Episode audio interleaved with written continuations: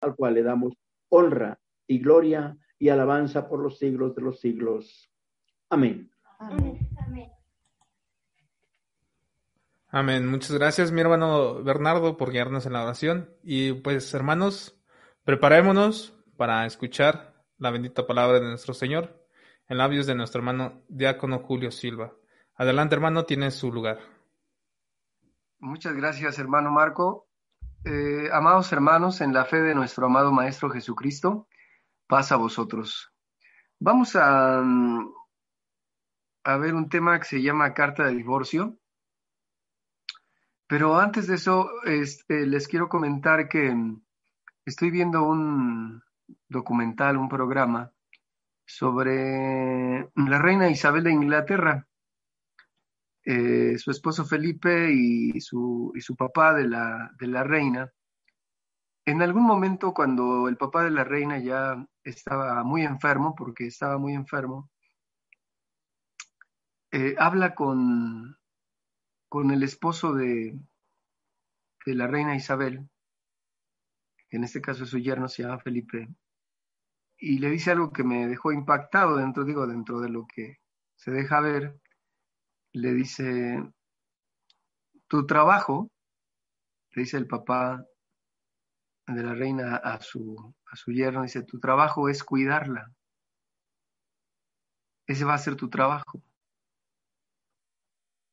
porque bueno, había otro contexto. Entonces, me, me, me, quedó un grato sabor de boca al ver que los hombres que en cierta manera no tienen conocimientos de todas estas maravillas de las leyes de Dios, aún ellos se preocupan por ese orden en el que en el que la mujer debe de ser resguardada como un vaso del cual procede la estabilidad de la familia en todas las áreas y de los hijos.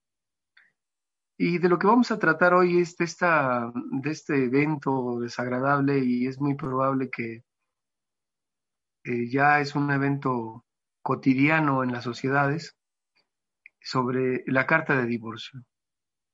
¿Cuál es la razón de que se pierda el sentido de este pensamiento divino en el cual no este hombre, no el rey que le dice a su yerno que tu trabajo es cuidarla a mi hija, sino el, pensamiento divino de decirnos esas mismas palabras con más profundidad.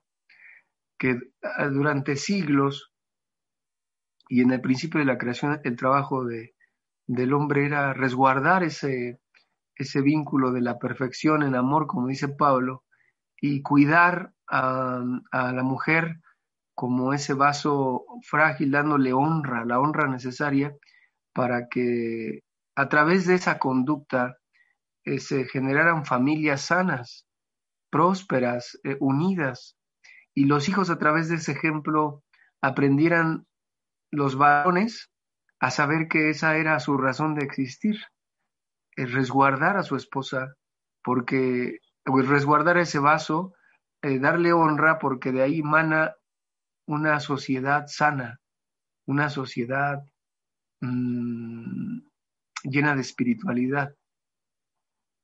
Pero pasó algo en el, en el tiempo, pasó algo que rompió con ese pensamiento. Y el objetivo de, esta, de este tema, que es carta de divorcio, es que nosotros conozcamos cómo se sana un corazón duro como piedra, porque lo que vamos a estudiar es que cuando, cuando se da esta, esta carta, pues lo, que, lo único que indica es una dureza ya, ya muy fuerte en el corazón, en la mente humana. Y el objetivo de conducta es usar este conocimiento para que el matrimonio, la pareja, haga una oración juntos para pedir a Dios con humildad que el Espíritu Santo llene sus corazones. Cuando digo Espíritu Santo llene sus corazones, pues se llene de paciencia, de templanza, de bondad, de dignidad, de fe, de gozo. Dice, de amor para que nunca se endurezca su corazón. Porque ahí es donde se encuentra esta, esta área que vamos a analizar. Bueno, la lectura bíblica está en San Mateo capítulo 19, versos 7 al 9.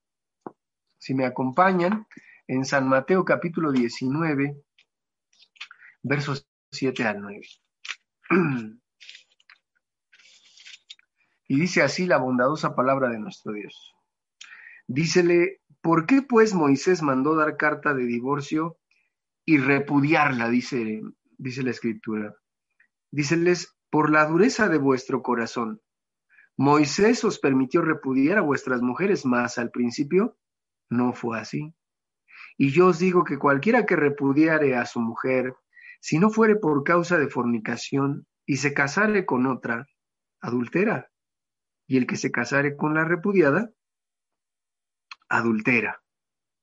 Así entonces lo que nos damos cuenta es que le hacen una pregunta al Señor Jesús y le dicen, bueno, entonces, ¿por qué en las leyes, que esto está en Deuteronomio capítulo 24, se los voy a leer en otra versión, dice así, dice el verso, capítulo 24, verso 1, si un hombre se casare con una mujer, pero luego deja de quererla, vean qué, qué cosa tan dura, en qué momento la mujer de nuestro pacto, la compañera de nuestra vida, eh, la madre de nuestros hijos, eh, la que es muy probable que haya tomado una decisión a veces inclusive alocada al escogernos, eh, luchar con nosotros hombro a hombro, sacrificarse con nosotros, dice aquí algo tristísimo, dice, si un hombre se casare con una mujer pero luego deja de quererla, es es una afirmación terrible. Porque conforme pasan los años tendríamos que amar más y más a esa mujer. Como dice Proverbios, los hijos reconocerla y el marido alabarla porque, pues por todo lo que uno pasa a lo largo de la vida. Pero fíjense lo que sigue diciendo. Pero luego deja de querer algo indecoroso solo podrá despedirla si le entrega un certificado de divorcio.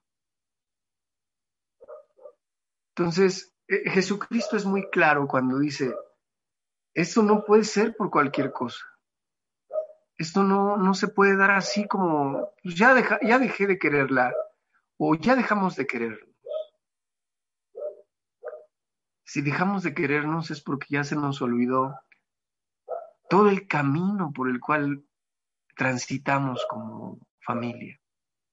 Y el objetivo, sobre todo, y el objetivo de nuestra vida en pareja.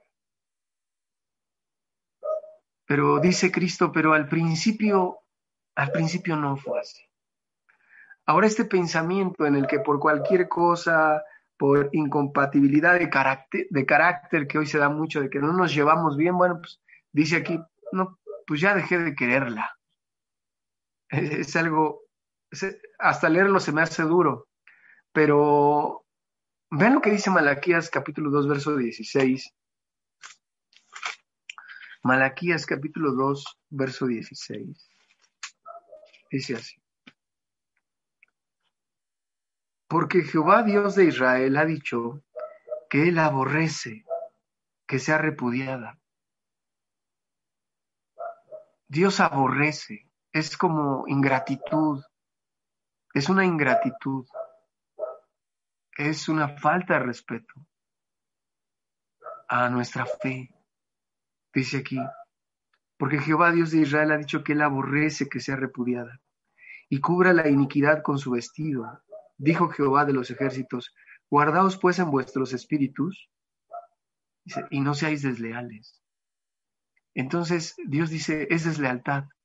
Y claro que es deslealtad. Imagínense haber caminado 10, 15, 20 años, y de repente decir esta, esa torpeza que dice el texto, que, dice nuestro amado maestro, que decían los hombres así con mucho, con, de manera tan natural, este, ya dejé de quererla. Y todo ese esfuerzo, todo ese sufrimiento, todo ese sacrificio, toda esa lucha juntos, esas carencias, dice Dios, dice aquí, dice, Dios aborrece. Y sobre todo dice Dios, guardad pues en vuestros espíritus, guarden su espíritu. Es ahí donde está el problema, en el espíritu, en, la mente humana, en el hombre interior.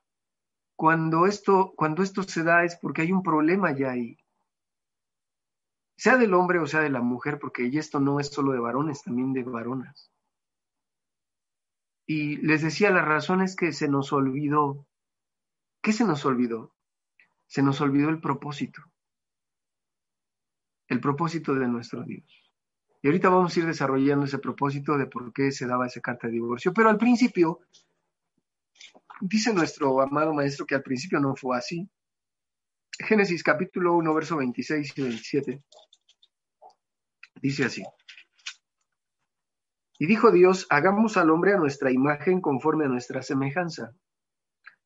Y señoré en los peces de la mar y en las aves de los cielos y en las bestias y en toda la, y en toda la tierra y en todo animal que anda arrastrando sobre la tierra. Y crió Dios al hombre a su imagen, a imagen de Dios lo crió, varón y hembra los crió. Quiere decir que al principio el hombre tuvo la imagen de nuestro Dios. Esa imagen fantástica que nos muestra que nos muestra nuestro Dios a través de Jesucristo. Y también nos los muestra a través de nosotros como seres humanos, siendo siempre nuestro Dios leal, resguardándonos, cuidándonos. Para nosotros, para nosotros nuestro Dios es eh, imposible que diga yo ya dejé de quererlos porque les vi cosas torpes. Eso no pasaba con el hombre porque nuestro Dios cuando ve cosas torpes nos restaura, nos limpia, nos perdona, busca todos los medios y el, medio más importante que encontró fue a su Hijo. Y así era el hombre al principio de la creación. Tenía esa cualidad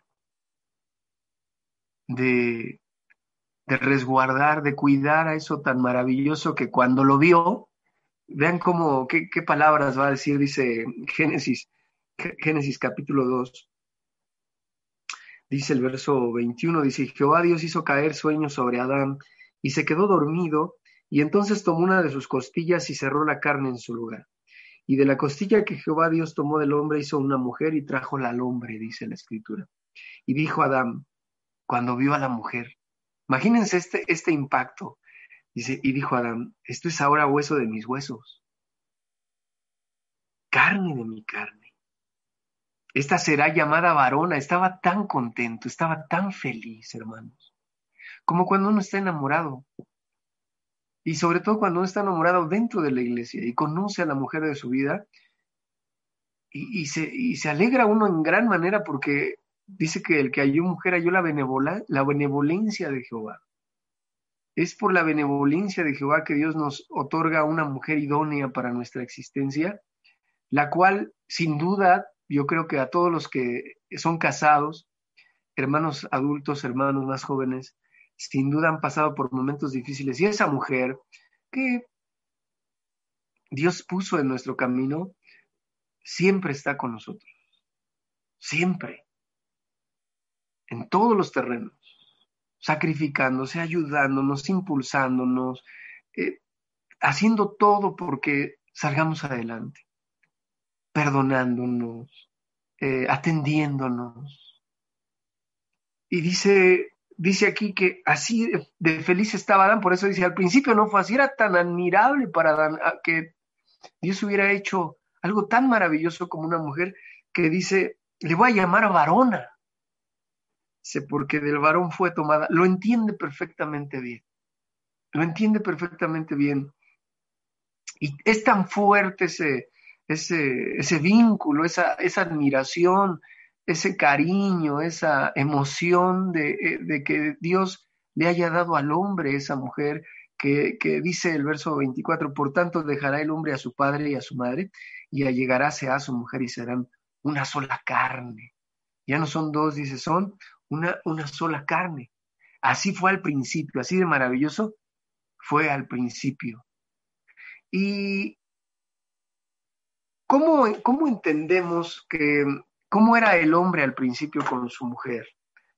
¿Cómo la trataba? Pues para eso es muy sencillo, porque si ustedes recuerdan, Jesucristo es la imagen de nuestro Dios. Por eso en Hebreos, voy a tocar Hebreos capítulo 1, verso 2 y 3, ahí habla de cómo Cristo es la imagen de la sustancia de nuestro Dios. Y cómo se comporta nuestro amado Maestro, nos viene a enseñar que así es nuestro Dios. Así es el comportamiento, el pensamiento, la forma de hablar de nuestro Dios. Dice Hebreos capítulo 1, dice Hebreos 1, dice el verso 2, en estos postreros días nos ha hablado por el Hijo, el cual constituyó heredero de todo, por el cual asimismo hizo el universo, el cual siendo el resplandor de su gloria y la misma imagen de su substancia, y sustentando todas las cosas con la palabra de su potencia, habiendo hecho la purgación de nuestros pecados por sí mismo, se sentó a la diestra de la majestad en las alturas. Cristo es la imagen de su Padre. Cuando nosotros vemos a Cristo según San Juan, capítulo 14, verso 7, que es una pregunta que le van a hacer a que le van a hacer al Señor, San Juan 14, en el verso 7 dice así: Si me conocieseis, también a mí, Padre, conocería, conoceríais y desde ahora le conocéis y le habéis visto. Quien veía a Cristo hablar, quien veía a Cristo actuar, pensar, estaba viendo al Padre. Es, eso es tener la imagen. Y esa imagen tuvo el, hombre al, tuvo el hombre al principio de la creación. El hombre se comportaba como Dios le había enseñado, haciendo todo lo que le había dicho. Por esa razón, según Efesios, en el capítulo 5, vamos a ver Efesios 5, por esa razón en Efesios 5 dice, verso 25, maridos, amad a vuestras mujeres, que eso es lo que hizo Adán al principio. Recuerden cómo la recibe. Se, se, tanto, a mí me, me, encanta ese texto, que dice, le voy a llamar varona. Estaba tan feliz de haber encontrado a una mujer que Dios le haya dado una mujer, que está tan feliz que dice, le voy a llamar varona. Y aparte dice, y aparte ella es hueso de mis huesos, carne de mi carne. Y entonces dice que al principio dice el verso 25, maridos, amad a vuestras mujeres, así como Cristo amó a la iglesia, y así como el hombre amó a su mujer al principio de la creación, y se entregó a sí mismo por él. Lo que le decía el rey a, a Felipe, a su, a su yerno de su hija, tu trabajo es cuidarla. Porque mientras uno haga eso como Dios lo ordenó, no como el rey, sino como Dios lo pidió, está garantizada una vida inmensamente feliz, no solo para ella, sino para nuestros hijos y para nosotros. Una mujer feliz proyecta hacia toda su familia. La plenitud que se le otorga es como sembrar en su corazón y da con creces. Son como los árboles que ustedes plantan, riegan, abonan, limpian, conservan, y cuando ese árbol da frutos, todos sus frutos los da con grande alegría. Una mujer es así. Por eso les vuelvo a repetir este texto que es tan duro cuando dice que si un hombre se casa con una mujer, pero luego deja de quererla, eso es horrible. Por eso Cristo, yo creo que lo dice hasta molesto, dice esto no era así, esto no, esto no fue así al principio esta razón de, decir así tan fácil, te dejé de querer, dice esto, esto no fue así. Al principio eso ni siquiera apareció en el ser humano. ¿Cuándo apareció? Dice, cuando se endureció su corazón. Cuando vino sobre la locura. ¿Y por qué la locura? Porque cuando, cuando con tanta facilidad dijo, la dejé de querer, dejó de querer también a sus hijos, se dejó de querer a él mismo. Dejó de querer la iglesia. Dejó de querer a Dios y a Cristo. Y las sagradas escrituras y las leyes. Las dejó de querer. Por eso, por eso dice aquí el verso 26 de Efesios, de Efesios 5, dice, para santificarla. ¿Qué es lo que hacía el hombre al principio? Apartar del mal a la mujer, resguardarla, cuidarla. Dice, para santificarla, limpiándola. ¿Cómo? Dice aquí, en el abacro del agua por la palabra, hablando, dialogando, en ese amor que se, se, tiene que tener el, el, varón con la mujer y la mujer con el varón. Dice el verso 27, para presentarse la gloriosa. Ahí está el, ahí está el objetivo. ¿Por qué, como decía este hombre, este rey, eh, cuál es tu trabajo? Cuidarla. ¿Por qué? Vean lo que dice el 27, para presentarse la gloriosa. esa mujer que Dios nos dio la oportunidad, como a Eva, que trajo a nuestra vida, nuestra labor es presentarla gloriosa, feliz, que haya disfrutado una, una vida pese a nuestras circunstancias económicas o, o, etcétera, dice, para presentársela gloriosa, para sí. Aquí habla de la iglesia, pero estamos hablando de la mujer. Y dijimos que al principio el, hombre era así. Dice, para presentársela gloriosa, una iglesia que no tuviese mancha, dolor, sufrimiento, una mujer que no tenga mancha, que no sea dañada, lastimada, sobajada, humillada, rechazada, mal amada. Dice aquí, ni arruga, ni cosa semejante, sino que fuese santa y sin mancha. Ese es el trabajo del varón. Así fue el trabajo del varón al principio. Y para nosotros como hijos de Dios tiene que ser, tiene que ser esa nuestra labor. Tenemos mucho por hacer toda nuestra vida. Nuestra mente no puede divagar en otra cosa, porque aparte eso impacta a nuestros hijos. A los varones les estamos enseñando desde pequeños que eso tienen, que tendrán que hacer eso con, con la mujer que Dios les otorgue. Y a nuestras hijas les mostraremos que así tendrán que ser tratadas. Que Dios así ordenó que fuesen tratadas, para que tengan matrimonios plenos, familias felices. Y creemos sociedades internas en la iglesia llenas de espiritualidad. Termina diciendo aquí, verso 28, así también los maridos deben amar a sus mujeres. Así fue al principio, dice Cristo, como a sus mismos cuerpos, como a sus mismos cuerpos, dice. El que ama a su mujer. Esa es una máxima de Dios desde el principio, dice, el que ama a su mujer, a sí mismo a sí mismo se ama. Es una proyección. ¿Qué tanto te amas? Está proyectado en tu mujer. Pero todo esto que fue al principio de la creación, pues Cristo nos muestra la grande maravilla porque si hay que ir a los extremos, Cristo va a los extremos para poder lograr el objetivo con esa mujer que Dios le dio, que es la iglesia. Y nos muestra cómo fue el hombre al principio con la mujer. Es tan, tan, tanto el amor que le tiene Cristo a la iglesia, a la mujer que Dios le dio en su mano, que va a ir al extremo de poner su vida. Jamás Cristo va a decir que la dejó de querer. Por ninguna torpeza, por ningún defecto, por ningún problema de carácter. Jamás lo va a hacer. Porque Él es el reflejo del hombre al principio de la creación. Más al contrario, él va a poner su vida por esa mujer porque tiene que presentársela a su padre. Cada uno de nosotros como maridos tendremos que llegar al final de nuestras vidas, antes o después que nuestras esposas, solo Dios lo sabe.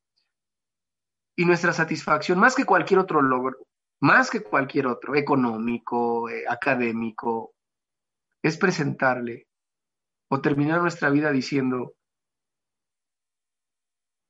lo que dijo Cristo, ahorita lo voy a leer. Dice, amados hermanos, San Juan, para ver esta parte que dice, ¿qué hace Cristo por, e, por esa mujer que le dieron? En donde no hay carta de repudio, en él no hay, no existe. Dice Cristo, la única manera en que haya carta de repudio es que esa mujer te sea infiel.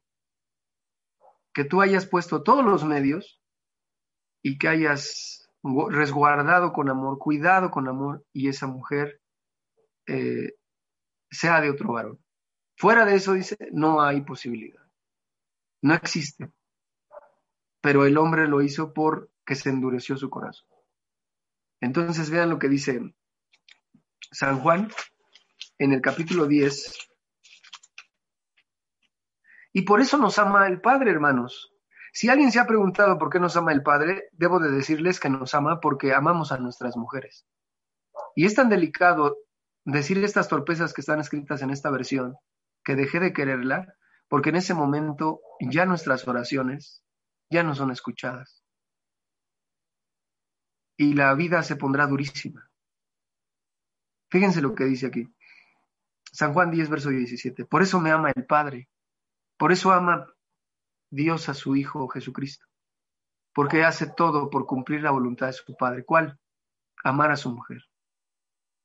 Que le presente a esa mujer sin mancha, sin arruga, sin, sin haberla repudiado,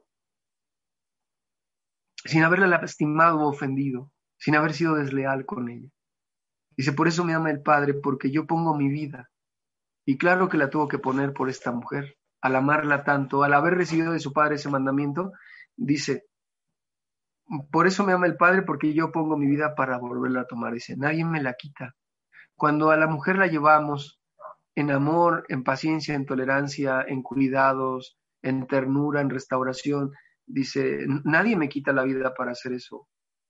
Yo, dice, mas yo la pongo de mí mismo. Es por amor. Es por el mismo amor que tuvimos al principio de la creación. Dice, tengo poder para ponerla ese, ese poder no lo da el Espíritu, es el poder que le dio Dios a Cristo para, para llevar a esta mujer y jamás pensar en la carta de repudio, ni en torpezas como estas palabras, de dejar de querernos. Dice, tengo poder para ponerla y tengo poder para volverla a tomar. Este mandamiento, fíjense lo que dice, este mandamiento recibí de mi Padre. Cada hombre que hoy tiene a su lado una mujer, recibió el mandamiento de poner su vida.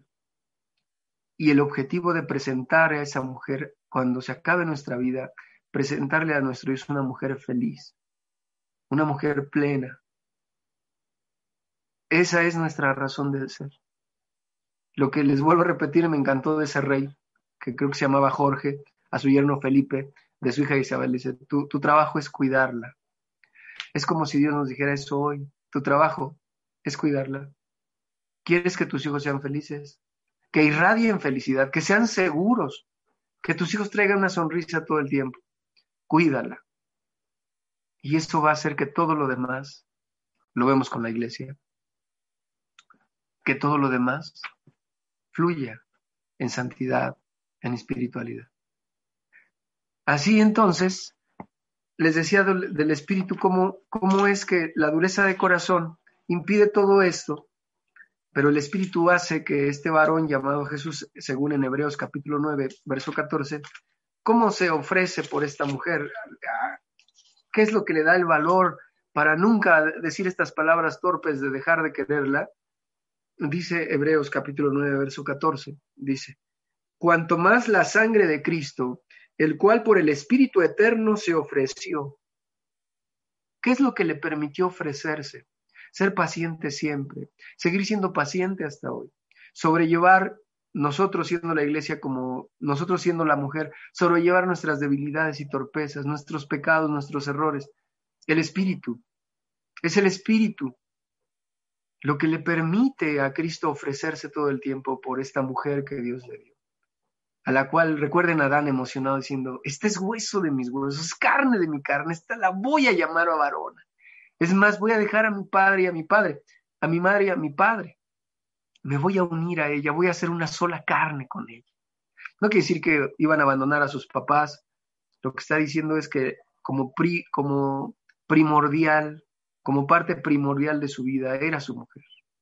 Así lo hace Adán. Por eso Cristo dice claramente, no, al principio no, eso no pasaba. No había esas torpezas. Eso vino con el tiempo a través de la dureza del corazón humano. Pero entonces dice que este espíritu, según Isaías capítulo 42, Isaías capítulo 42, dice, amados hermanos, en el verso 1 al 4 dice, he aquí mi siervo, yo le sostendré, mi escogido. Está hablando de Cristo, pero también de nosotros, hermanos, en quien mi alma toma contentamiento, porque cuando estamos cumpliendo con esa labor que nos encargó el Padre, de procurar que nuestras mujeres sean, de poner los medios para que tengan una vida plena, una vida feliz, tranquila, apacible, que se proyecte con nuestros hijos. Dice, he puesto sobre él mi espíritu, dará juicio. Palabra juicio, va a discernir siempre entre lo bueno y lo malo, dice, dará juicio a las gentes. No clamará, no va a gritar, ni alzará, ni, hará, ni hará oír su voz en las plazas. Cristo no gritaba, Era un hombre sabio, siempre templado, siempre pidiendo, siempre dialogando las cosas honestas, las justas, las amables. No quebrará la caña cascada. No va a lastimar. Cristo jamás lastimará a la iglesia, aunque la iglesia tenga errores. Nunca lo hará. ¿Por qué? El objetivo que le dio su padre es cuidar a la iglesia. Es sobrellevarla, es limpiarla, es sustentarla, es corroborarla, es amarla, es proveerla, es ser paciente. Y sigue diciendo. Dice, no quebrará la caña cascada ni apagará el pabilo que humeare, sacará el juicio a verdad. No se cansará. Palabra clave de, Cristo y del varón de la antigüedad. Los varones de la antigüedad, este varón que fue criado, no se cansó jamás de su mujer. Como Cristo no se ha cansado de la iglesia, ni se cansará, dice, no se cansará. Jamás diremos por ningún, motivo esta torpeza de deje de quererla. No, dice aquí, no se cansará, porque tenemos una razón de existir. Y ese es cuidar a esa mujer y presentársela a Dios glorioso. Y el resultado será el que ya les he repetido muchas veces, familias, familias felices, familias plenas, hijos sanos, mental y espiritualmente, hijas sanas, mental y espiritualmente. No se cansará ni desmayará hasta que ponga en la tierra juicio y las islas esperarán, esperarán su ley. Entonces vemos que Cristo al tener este espíritu, el, el, mismo espíritu que le dio Dios al principio al ser humano, va a ir hasta las últimas consecuencias.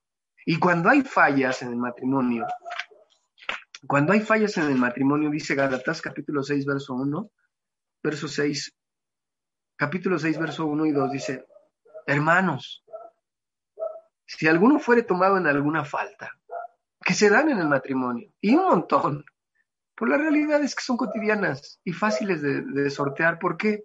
Porque cuando el Espíritu de Dios está con nosotros, dice, vosotros que sois espirituales, recalca Pablo, como fue el hombre al principio, ese hombre que dijo nuestro amado maestro, y ese hombre que es Él, y que nos muestra la forma, dice, vosotros que sois espirituales, que están llenos de los frutos del Espíritu, llenos de paciencia, de templanza, de bondad, de benignidad, de fe. Dice, restaurar al tal, restaurar, palabra clave. No dejes de querer. Nunca de tu boca salga esa torpeza, nunca. Es matar, es traicionar, es ser desleal. A esa mujer que Dios se dio tiempo de ponerla a tu lado como el principal, como el principal objetivo de tu vida, entregársela, devolvérsela. Una mujer plena y feliz. Termina diciendo,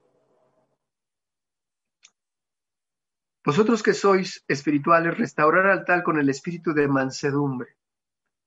Y luego dice cómo lo hacía el hombre en la antigüedad y cómo lo hace Cristo, considerándote a ti mismo, varón. Porque también nosotros estamos llenos de torpeza, estamos llenos de errores, llenos de bajezas.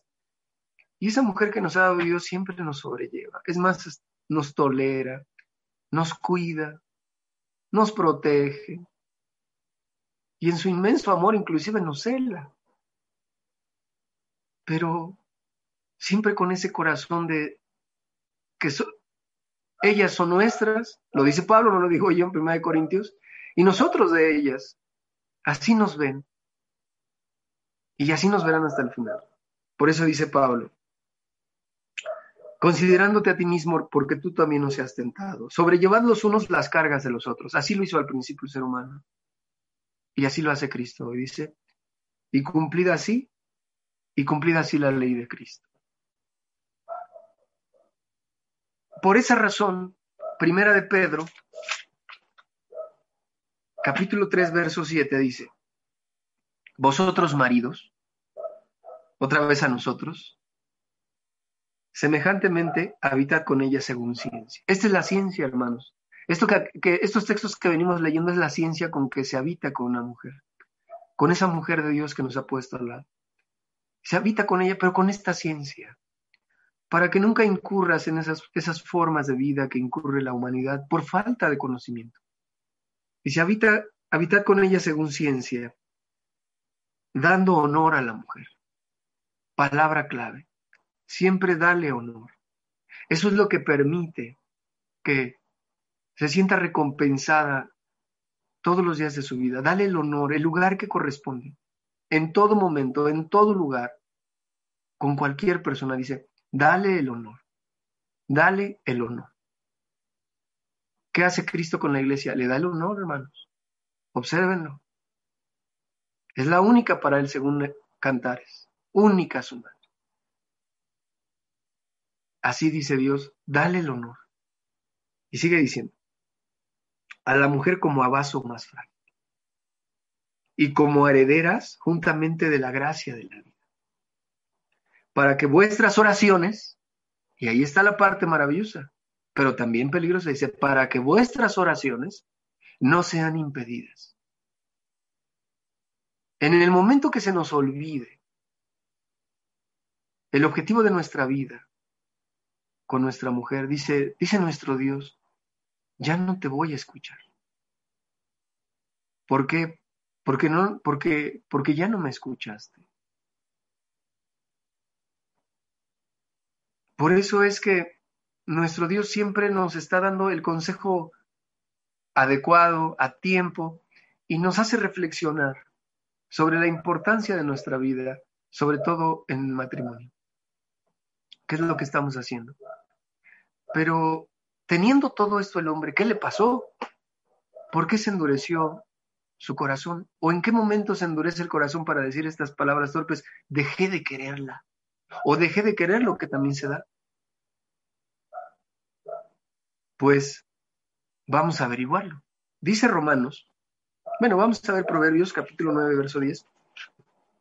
Proverbios capítulo 9, verso 10 dice así.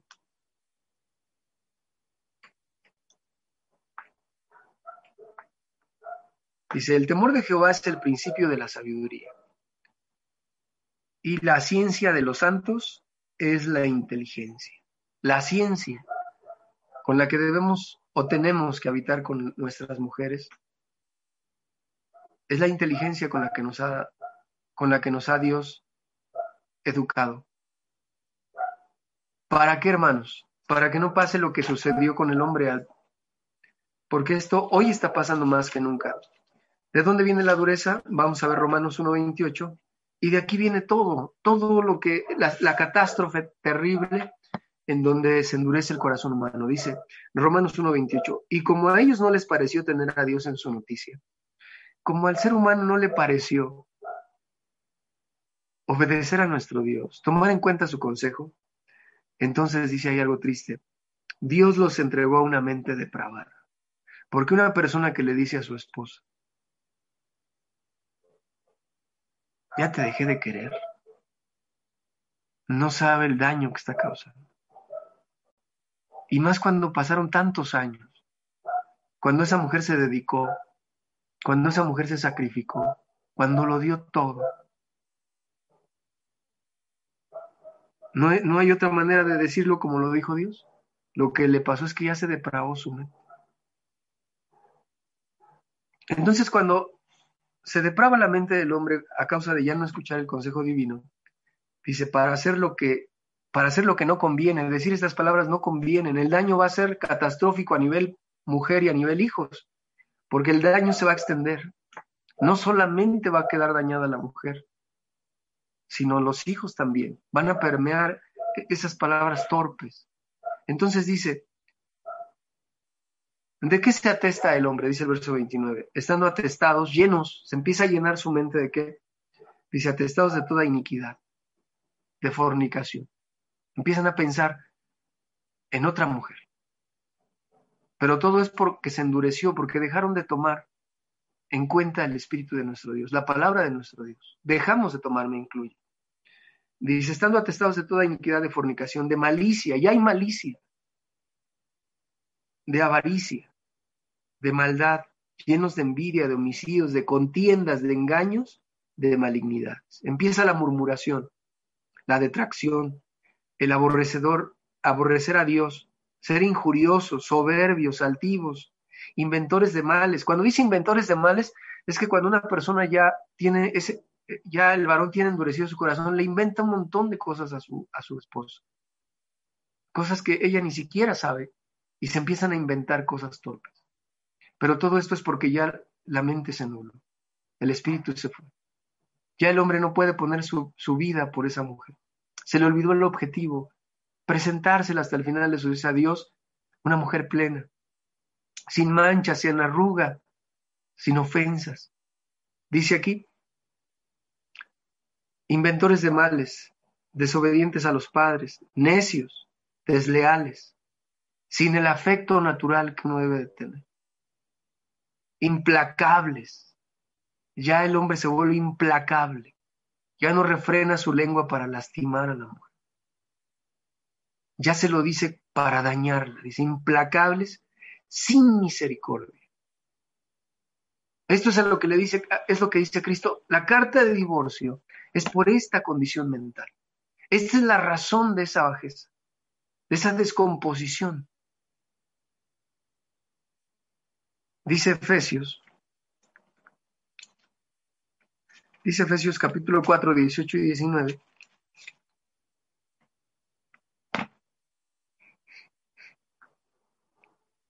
Teniendo el entendimiento entenebrecido, quiere decir que esa mente que un día tuvo el varón se entenebreció, que se entenebreció, oscureció, ajeno ya de la vida de Dios por la ignorancia, por la ignorancia que en ellos hay, por la dureza de su corazón. Todo eso se junta, dice el verso 19. Los cuales después que perdieron el sentido de la conciencia, se entregaron a la desvergüenza para cometer con avidez toda suerte, toda suerte de impurezas. Ahí se encuentra ya la condición humana, por lo cual dice estas palabras torpes que leímos en Deuteronomio 24 en esta otra versión. Entonces, dice el Salmo 81, 12,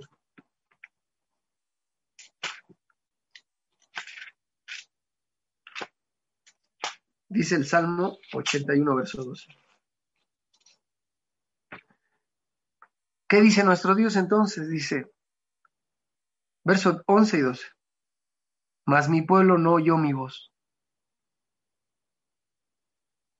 E Israel no me, no me quiso, no me quiso a mí. Vean qué palabras tan fuertes. ¿Por qué hoy es, se cierne el peligro de esta forma de vida tan desleal? Tan falta de espiritualidad. Dice Dios, porque mi pueblo no me oye. No me oye.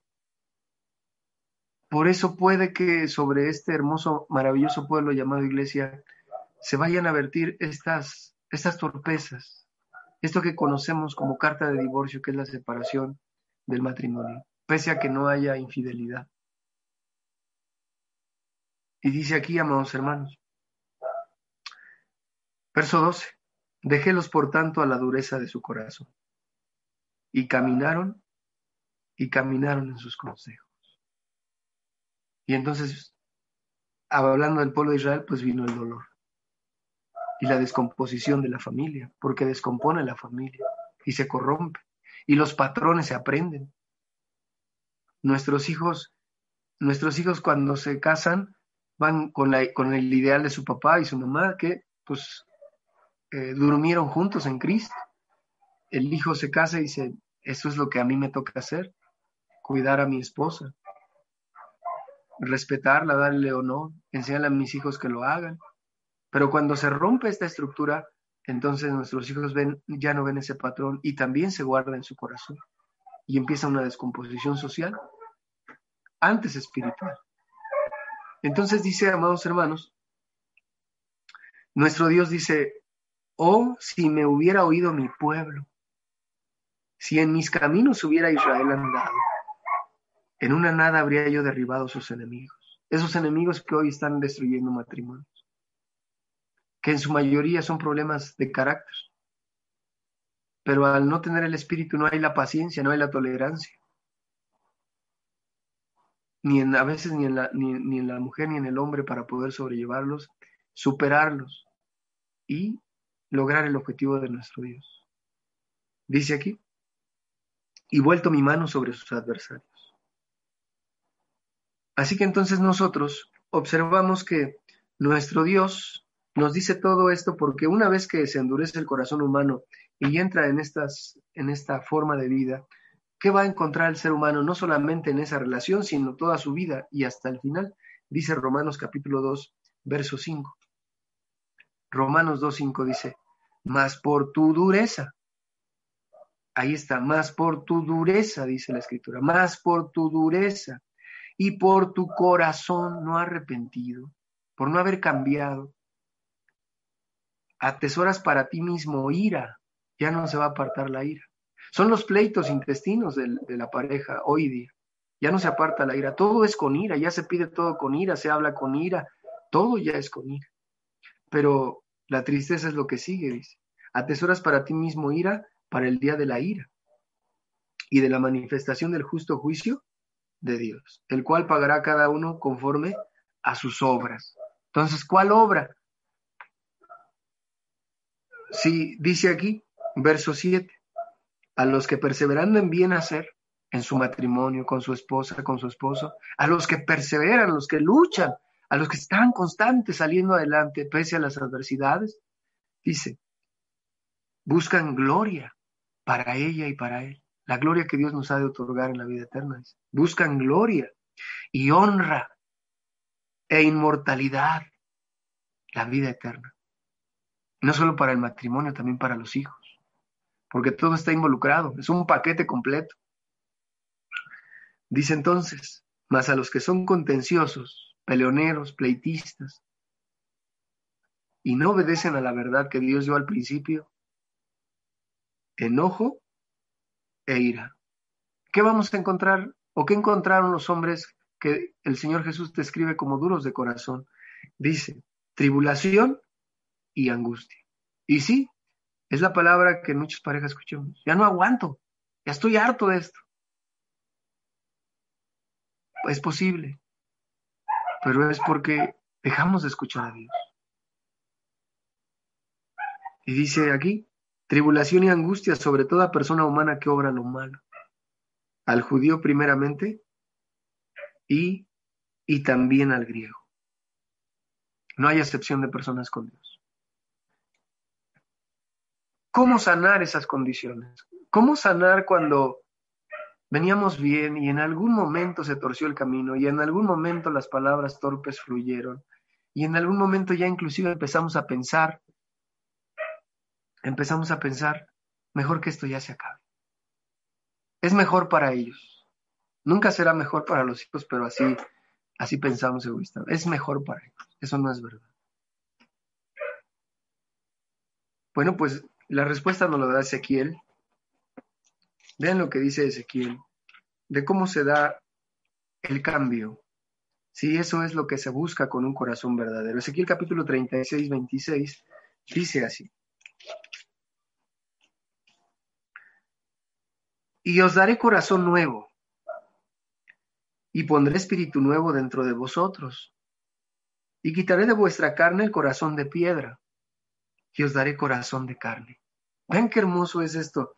Dice nuestro Dios que es posible venir de un corazón, de un corazón de piedra, y Él nos puede devolver ese corazón de carne, ese corazón tierno, ese corazón noble, ese corazón apacible, paciente, tolerante, templado, amoroso, cariñoso.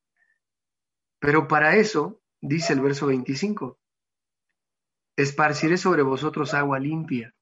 Es necesario volver a retomar el estudio de la doctrina, pero el estudio con verdadero, con verdadera fe, creyendo en nuestros corazones y anhelando y deseando que esa ira que hoy se vive, que ese enojo, que esos pleitos, esas disensiones, esos insultos, esas bajezas, esas palabras torpes que dice Deuteronomio 24, ya no existan. Dice, y esparciré sobre vosotros agua limpia, y seréis limpiados de todas vuestras inmundicias, y de todos vuestros ídolos os limpiaré. Verso 27. Y pondré dentro de vosotros mi espíritu, y ahí está. Es lo que tuvimos al principio. ¿Cómo entonces un corazón duro como la piedra, que está a punto ya de romper lo más hermoso que Dios dio, que es la pareja, puede volver a ser carne y volver a mirar con esos ojos de amor, como quizá nos vimos al principio, dice, con mi espíritu, con mi espíritu, porque con el espíritu, dice Efesios, capítulo 1, ya cuando el espíritu vuelve, dice Efesios capítulo 1, verso 18, 17 y 18. Que el Dios del Señor nuestro Jesucristo, el Padre de gloria, os dé espíritu de sabiduría. ¿Para qué necesitamos ese espíritu? Dice, y de revelación para su conocimiento. Alumbrando los ojos de vuestro entendimiento. Me vuelve el entendimiento. Vuelvo a pensar en lo que es verdaderamente importante. Vuelvo a pensar en lo valioso que es mi pareja, que son mis hijos, que es mi familia, pero requiero los ojos del entendimiento, dice aquí, para que sepáis cuál sea la esperanza de su vocación y cuáles las riquezas de la gloria de su herencia en los santos. Porque el matrimonio es una riqueza, porque dentro de él es donde vivimos los momentos más extraordinarios de nuestra vida, más reconfortantes y más maravillosos, sobre todo cuando ya están nuestros hijos. Su desarrollo, cómo crecieron, cómo los vimos en su adolescencia, ahora jóvenes cuando ya se nos casan. Estamos viviendo lo más maravilloso y juntos. Por eso nuestra, nuestra, nuestro objetivo en esta, en esta tarde, hermanos, es meditar, es hacer un reconocimiento de en qué, en qué momento estamos en nuestros matrimonios. Si estamos como el primer hombre que creó nuestro Dios a imagen y semejanza y el varón está haciendo su tarea y la varona también y nuestros hijos son plenos, como dice el objetivo de conducta, hagamos oración juntos. Que nuestro Dios llene nuestro corazón de ese amor que nos dio desde el principio para que nunca nos endurezcamos el uno contra el otro. Y si no, también hagamos oración juntos. Confesemos nuestras fallas, sin miedo delante del eterno Dios para que se cumpla lo que dice Santiago capítulo 4, verso 7. Dice Santiago capítulo 4, verso 7, someteos pues a Dios. Vean lo que dice, someteos pues a Dios, resistid al diablo y de vosotros huirá. Volvamos a someternos a Dios. Los que están sometidos, adelante. Y los que por algún momento dejamos de escuchar sus consejos, Volvamos a su consejo. Él nos acaba de decir que nos puede volver a dar ese corazón de carne con el cual en algún tiempo disfrutamos tanto de la familia, tanto de la esposa, tanto del esposo de los hijos. Y que en algún momento, no por ser malos, sino por que el Satanás es muy diestro y nos engaña en cuestión de segundos, se nos olvidó nuestro objetivo, el cual hoy nos ha recordado Dios. Yo deseo, amados hermanos, yo deseo que nuestro Dios fortalezca nuestros matrimonios y que por ningún motivo y en ningún momento llegue el día en que digamos estas palabras torpes. Dejé de quererla, porque en ese momento habremos de ser, nos habrá dejado de querer el que nos envió a hacer esa tarea maravillosa como la que hace Cristo y nos enseña cómo hacerla, a cuidar, a resguardar, a darle honra, a respaldar, a conducir, a ser agradecidos, a reconocerla y a enseñar a nuestros hijos a reconocerla. ¿Qué debe de pasar? Y eso quiere decir que se está haciendo un buen trabajo en nuestras familias. Pues debe de pasar esto que nos dice al final Proverbios capítulo 31. Dice Proverbios capítulo 31, verso 28. Dice, levantáronse sus hijos que es nuestro trabajo, y llamaron la bienaventurada. Y su marido también la alabó. Es parte de nuestro trabajo. Enseñale a nuestros hijos que honren a su madre, que la respeten, que la obedezcan, que le den su lugar. Porque al hacer eso estamos enseñándoles que eso hagan con su esposa cuando la tengan. Que por ningún motivo lastimen, ofendan, le falten al respeto humillen a su madre, porque eso es lo único que traerá es mucha maldición. Y menos que, ese, que eso yo lo haya inculcado en el corazón de mis hijos. Que yo como varón haya tenido la bajeza de haber hecho eso y de haberle quitado la honra a esa mujer que me dio Dios al principio como coheredera de la vida, junto conmigo y con mi familia. Mi deseo es que el Señor los bendiga mucho, amados hermanos, y que estas palabras sean de bien para nosotros y para todos los que nos escuchen. Pasa a vosotros. Pasa a vos, hermano. Que Dios bendiga a nuestro hermano Julio Silva por habernos compartido esta palabra divina de nuestro Dios. Y hermanos, pues eh, hagamos caso a este consejo. Hay que renovarnos constantemente. Hay que renovar nuestro corazón. Hay que